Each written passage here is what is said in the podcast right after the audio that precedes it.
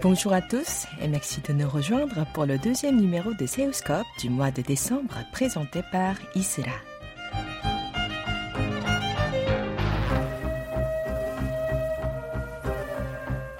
L'École supérieure des arts et techniques de la mode, plus connue sous son acronyme ESMOD, a été fondée en 1841, ce qui en fait la plus ancienne école de mode au monde. Son réseau compte aujourd'hui 5 écoles en France et 15 autres à travers le monde, y compris à Séoul.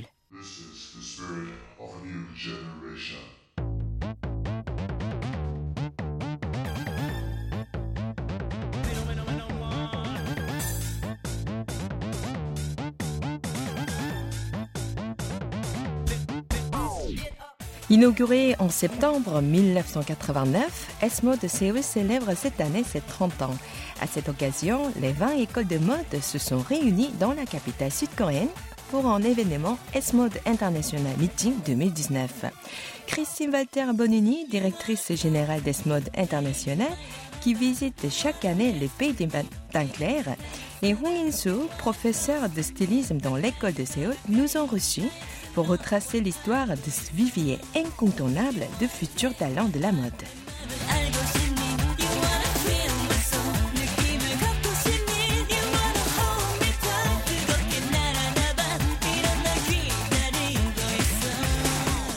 Christine Walter Bonini commence par partager avec nous son émotion de retrouver son équipe sud-coréenne. Alors je peux dire que c'est toujours un énorme plaisir parce que l'équipe euh, d'ESMO de Séoul est une équipe euh, passionnée, sympathique, euh, très ouverte et qui a toujours envie d'aller de l'avant. Et lorsqu'on se retrouve, on travaille bien ensemble dans une ambiance très sympathique et très en confiance. Donc ce n'est pas votre première visite en Corée du Sud Non, ma première visite en Corée du Sud était en 1990, donc il y a 30 ans. Donc euh, je connais bien la Corée, mais je me sens toujours euh, presque chez moi. C'est comme des cousins, les Coréens. Quel est le but de votre déplacement plus précisément? Alors cette année, le but de cette semaine, en fait, c'est de pouvoir euh, euh, réunir euh, toutes les écoles ESMOD au niveau international, les 20 écoles, ici à ESMOD Séoul, pour pouvoir discuter, pour pouvoir voir les niveaux des écoles, pour pouvoir comparer, pour pouvoir parler des marchés de chacun des pays, pour parler de nos stratégies, pour parler de nos évolutions, et puis ensuite, évidemment, pour fêter les 30 ans d'ESMOD Séoul avec ce grand défilé qui a eu lieu et qui euh, a été précédé du défilé d'ESMOD International que tout le monde a découvert. Et voilà, un travail euh, phénoménal d'ESMOD Séoul, de Madame Park et de toutes ses équipes depuis 30 ans. Comment s'est-il passé, Winzo ESMOD Séoul, pour ses 30 ans, invite les équipes des écoles du monde entier. Il y en avait 20 écoles réunies, donc une cinquantaine de personnes sont venues. Pendant la réunion internationale, on montre les résultats du travail des élèves. On les compare et on échange nos idées par rapport au programme éducatif. ESMO de Paris va également nous donner les directives concernant le programme éducatif pour l'année 2020. ESMO de Séoul souffle donc cette année ses 30 bougies. Le professeur Hong In-soo nous explique l'évolution que cette école a connue depuis son ouverture. Pendant 30 ans, ESMO de Séoul a énormément travaillé et s'est beaucoup développé afin d'être de plus en plus reconnu par le milieu de la mode en Corée. Nous dispensons enseignement qui se veut le plus proche possible du travail en entreprise. Notre programme est plus innovante chaque année afin de forcer des élèves à travailler directement à la sortie de l'école. Nous sommes très fiers de notre programme car nous formons pendant trois ans les élèves à la fois en stylisme et modélisme en suivant le programme de Paris. C'est très important parce que tous les franchises de notre école internationale S-Mode, nous suivons toujours la direction et puis euh, le programme éducatif de Paris. C'est un euh, point fort très important. C'est la seule école de mode en Corée dans laquelle il est possible de faire une spécialisation enfant ou lingerie. Nous sommes vraiment une euh, école très reconnue dans laquelle les professeurs ont une expérience professionnelle et théorique et énormément de patients. Depuis l'ouverture de l'école, c'était en 1989, 23 promotions sont sorties, ce qui présente plus de 2300 personnes. Cet ancien élève travaille en tant que styliste, designer textile, par exemple modéliste, bien sûr, euh, MD, et puis euh, coordinateur du style, éditeur pour la presse. Il travaille dans différents secteurs du milieu de la mode. C'est une force et énergie de l'école S-Mode. Qu'est-ce que c'est bien d'avoir 30 ans? On se moque de l'air du temps, on est encore dans la jeunesse. À cheval sur les souvenirs, on a le temps de voir venir la vieillesse. On parle beaucoup des tourments. Et quel type d'échange existe-t-il en dehors des frontières sud-coréennes? Nous avons un système d'élèves en échange.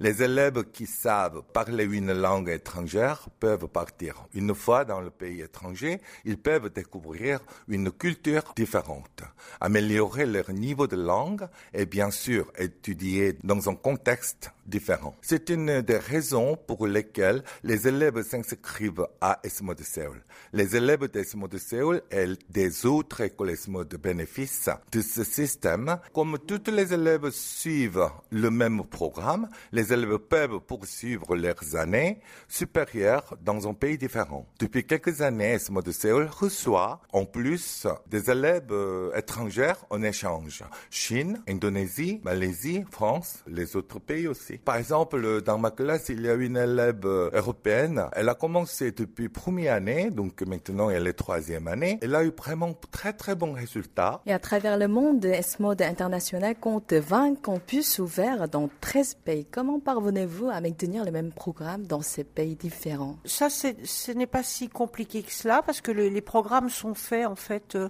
à Paris. Ensuite, euh, il y a une formation des professeurs qui a lieu une fois par an. Donc les professeurs viennent euh, en France, à Paris, et les programmes leur sont expliqués. Et puis, il y a aussi nos réunions internationales, une fois par an, dans un des pays où il y a une école. Donc, cela change tous les ans. À ce moment-là, les programmes sont expliqués aussi à l'ensemble des directions et des professeurs qui sont sur place. Et puis ensuite, il y a l'expérience, il y a aussi la fidélité des professeurs, et puis euh, les messages qui se passent de génération en génération, quelque part, parce que l'école existe depuis presque 180 années. Donc, euh, inévitablement, il y a des gens qui sont là depuis longtemps et qui ont cette expérience. Et puis, euh, il y a le fait aussi qu'on peut avoir ces échanges dont vous parliez. Ça, c'est hyper important. Où effectivement, on peut faire, par exemple, une séquence dans un pays, dans le programme, une autre séquence dans un autre pays ou un trimestre dans un pays, un autre trimestre, ou une année dans un pays, une autre année dans un autre pays. Parce que, effectivement, le programme est suivi par tout le monde de la même façon. Donc ça, c'est un atout incroyable, surtout aujourd'hui où les jeunes ont envie et besoin de voyager et découvrir le monde. Donc c'est une richesse exceptionnelle. Et si vous citez les noms les plus connus parmi des diplômés d'ESMOD fondés en 1841 bon, Il y a beaucoup, beaucoup de personnes. Dans les plus récents, les plus connus, on peut dire que on a le directeur artistique de chez Balmain, Olivier Roustin, euh, Jacques Mus.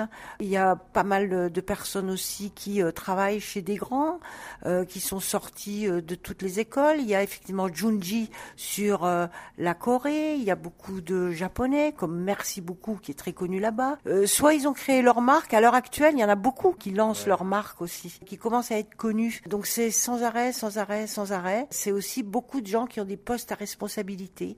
Parce que vous savez, on est une école à la base qui est une école professionnelle, qui insiste beaucoup sur la technique. Il y a presque plus d'écoles qui travaillent sur la technique dans le monde entier. Et donc, ça veut dire que nos étudiants sont recherchés. Il y a un gros réseau d'étudiants aussi qui rentrent dans les entreprises. Donc, souvent, ils engagent des S-Mod aussi quand ils cherchent quelqu'un. Donc, on a beaucoup de gens qui ont des postes très importants dans les entreprises et qui travaillent énormément, mais un petit peu plus dans l'ombre. Voilà, il y a les gens connus, les gens qui ont des postes importants. On est sûr de trouver du travail quand on fait S-Mod. Quelle relation maintient votre école avec les entreprises? Y a-t-il des partenariats entre S-Mode et les grandes maisons de couture Oui, bien sûr. On est en contact permanent. On a aussi beaucoup d'anciens, des alumni qui travaillent dans les grandes maisons de couture. On a euh, un service qui s'occupe de ça pour euh, travailler euh, directement avec les sociétés. On échange aussi beaucoup pour savoir quels sont les nouveaux besoins qu'ils ont, quelles sont les compétences qui sont maintenant, qui sont en train de changer avec l'évolution et la mutation de ce monde. Donc, on a des contacts quotidiens. On a aussi des comités avec les entreprises pour savoir justement si on a des améliorations à faire, des changements à faire. Et puis, encore une fois, on a énormément de gens qui travaillent dans les entreprises et qui sont engagés par eux-mêmes des anciens.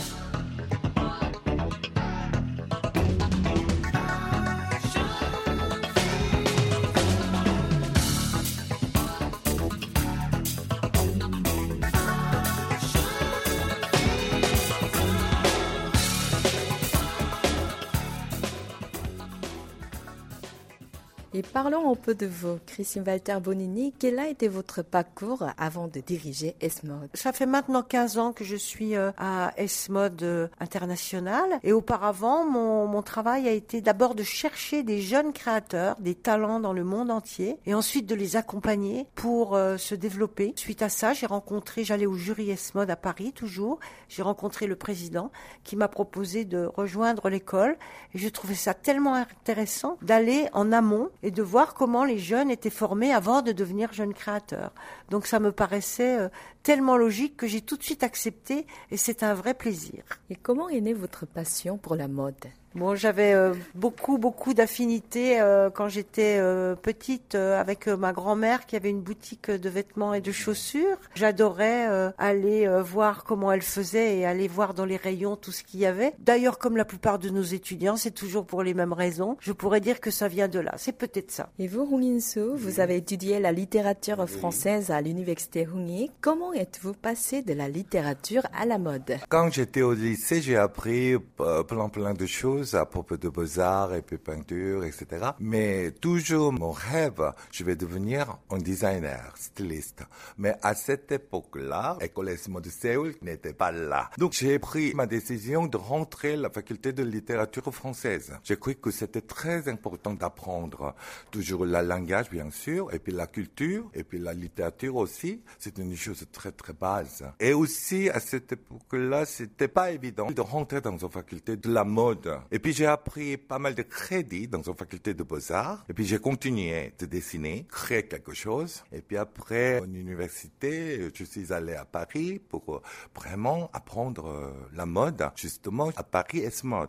Quels souvenirs gardez-vous de votre vie en France? Quand j'ai fait mes études à Paris S-Mode, j'ai gardé bons souvenirs et puis bonnes relations avec les gens qui sont venus de pays étrangers, les Français. Enfin, après avoir passé longtemps mais je reste toujours dans la famille d'école et ce mode international. Nous sommes comme ça. C'est mon souvenir qui me touche toujours, euh, qui m'encourage pour me faire continuer de travailler comme enseignant chez SMOD. Et j'imagine que vous avez tous les deux beaucoup voyagé. Et constatez-vous de différentes tendances selon les pays que vous visitez? Après avoir eu une mondialisation euh, à outrance, pendant quelques années, on voyait plus tellement de différence. Je trouve que maintenant, on retrouve une certaine différence avec un besoin de reprendre ses racines et sa culture et de moderniser sa culture pour arriver à faire quelque chose de très contemporain. Donc ça, soit avec les matières, soit avec les formes, soit avec juste les références qui sont les, les références culturelles du pays. Et ça, c'est de nouveau nouveau.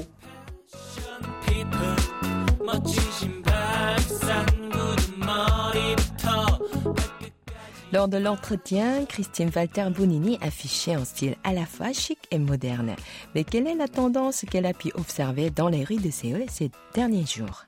Les hommes s'habillent beaucoup plus en Corée qu'en Europe. Il y a beaucoup plus de magasins pour hommes, beaucoup plus de créateurs pour hommes, en tout cas qui soient visibles, qui soient euh, sur le marché. Il y a beaucoup plus de propositions qui sont des propositions un petit peu différentes, qui sont pas forcément ni le casual classique ni le costume cravate. Je trouve c'est plus ça, mais ça fait quelques années que c'est comme ça. Je dirais au moins deux trois ans où euh, je trouve qu'il y a une explosion. D'ailleurs, si on fait le parallèle, c'est vrai qu'à de Séoul, on a beaucoup d'étudiants qui choisissent la spécialisation homme. D'ailleurs, ils sont avec Insu en style.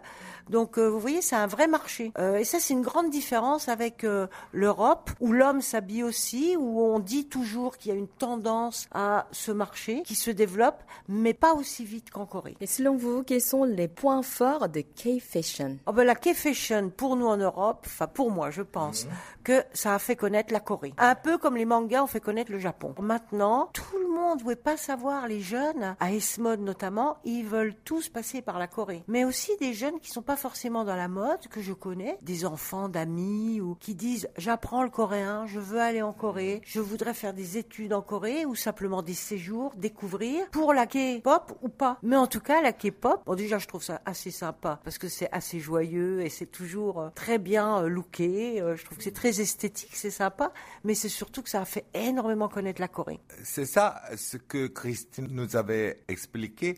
Les points forts de K-Passion, il y a deux choses. Une chose, c'est rapidité. Et deuxième chose, évolution. La tendance actuelle demande la rapidité, l'influence du média que la génération millennium cherche. K-Fashion est équipé de ces deux éléments. Les consommateurs coréens ont un goût plus compliqué et rapide. K-Fashion montre ses spécificités.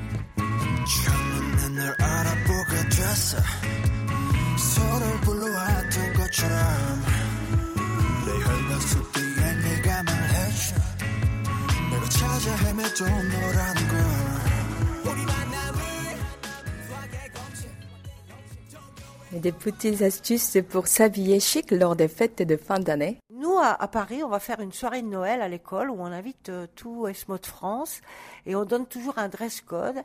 Et cette année, on s'est dit, finalement, habillez-vous comme jamais vous ne vous habillez, chic et choc. Voilà. C'est la petite astuce pour s'habiller chic pour euh, les fins d'année. Chic et choc. Jamais vous vous habillez comme ça, alors osez tout ce que vous voulez. Osez. Vous avez déjà préparé votre tenue pour cette soirée spéciale? Non, pas encore, parce que je suis tentée de mettre toujours le même style. Et là, comme il faut que j'ose quelque chose d'autre, je ne sais pas, j'ai pas eu le temps. Je m'en occuperai en rentrant. Et quelles sont les perspectives de l'industrie de la mode pour 2020 On est tous en recherche et on, travaille tous sur les mutations pour 2020 et après, bien sûr. 2020, c'est demain, mais euh, il y a après-demain aussi. Effectivement, euh, il y a beaucoup de choses qui changent de par euh, le, le, digital, de par les évolutions aussi avec euh, toutes les, les, mentalités, les façons de travailler. Donc euh, on travaille sur les nouveaux métiers. On a eu d'ailleurs euh, une conférence et une présentation des nouveaux métiers, que ce soit dans le design ou que ce soit dans le marketing et la communication, en tout cas dans le domaine de la mode. Donc on, on travaille beaucoup là-dessus. Nos écoles, toutes dans le monde, travaillent de plus en plus justement avec le digital, parce que ça c'est quelque chose qui est aujourd'hui indispensable dans nos métiers, dans nos secteurs. Et puis, euh, bien sûr, il y a un sujet qui est prenant et qui est euh, urgent, c'est tout ce qui est sustainable, écologique, la protection de la planète. Donc toutes nos écoles, tous on travaille ensemble pour une information à nos étudiants, mais aussi de plus en plus nos étudiants très sensibles à ça, compte tenu euh, de leur âge et de leur euh, perspective d'avenir, commencent et travaillent avec des collections qui sont avec euh, des tissus écologiques, avec des process de no waste, comment protéger la planète, puisqu'on sait qu'on est un secteur qui est quand même très pollueur. Donc voilà, ça c'est une de nos préoccupations à ESMOD et ESMOD International, Séoul y compris. C'est très très important parce qu'il y a beaucoup de choses qui sont faites en Corée. Et pour terminer, on revient à ESMOD quels sont les principaux projets prévus pour les mois à venir pour ESMO de Séoul et ESMOD International? ESMO de Séoul accompagne l'évolution du programme du groupe ESMOD International. Nous partageons la même valeur pour l'enseignement et l'innovation de l'ensemble du groupe. En profitant du réseau international, ESMO de Séoul envisage de travailler sur les projets de partenariat avec des entreprises en adoptant des thèmes actuels en tendance de la mode. Pour euh, ESMOD International, quels sont les projets à venir? Bah, Les projets à venir, donc c'est beaucoup beaucoup travailler tous ensemble sur euh, ce que je venais d'expliquer, c'est-à-dire euh, sur euh, l'écologie, la protection de la planète, la prise de conscience des valeurs, le sens de la consommation, mais le sens aussi du travail, de créativité, de réflexion autour d'une collection. Donc nous sommes en train d'élaborer tous ensemble une charte de valeurs, de sens, euh, d'engagement, que ce soit pour euh, nos écoles, mais aussi pour euh, toutes nos équipes et nos étudiants. Et puis, euh, en dehors de ça, euh, tous nos projets vont vers euh, aller toujours plus loin, aller toujours plus haut, être toujours plus qualitatif, compétitif et pouvoir placer, parce que ça c'est la première action de l'ensemble des S-Modes pour nos étudiants après leurs études, de les placer dans le milieu du travail. Tout ça fait des chantiers importants pour les années à venir.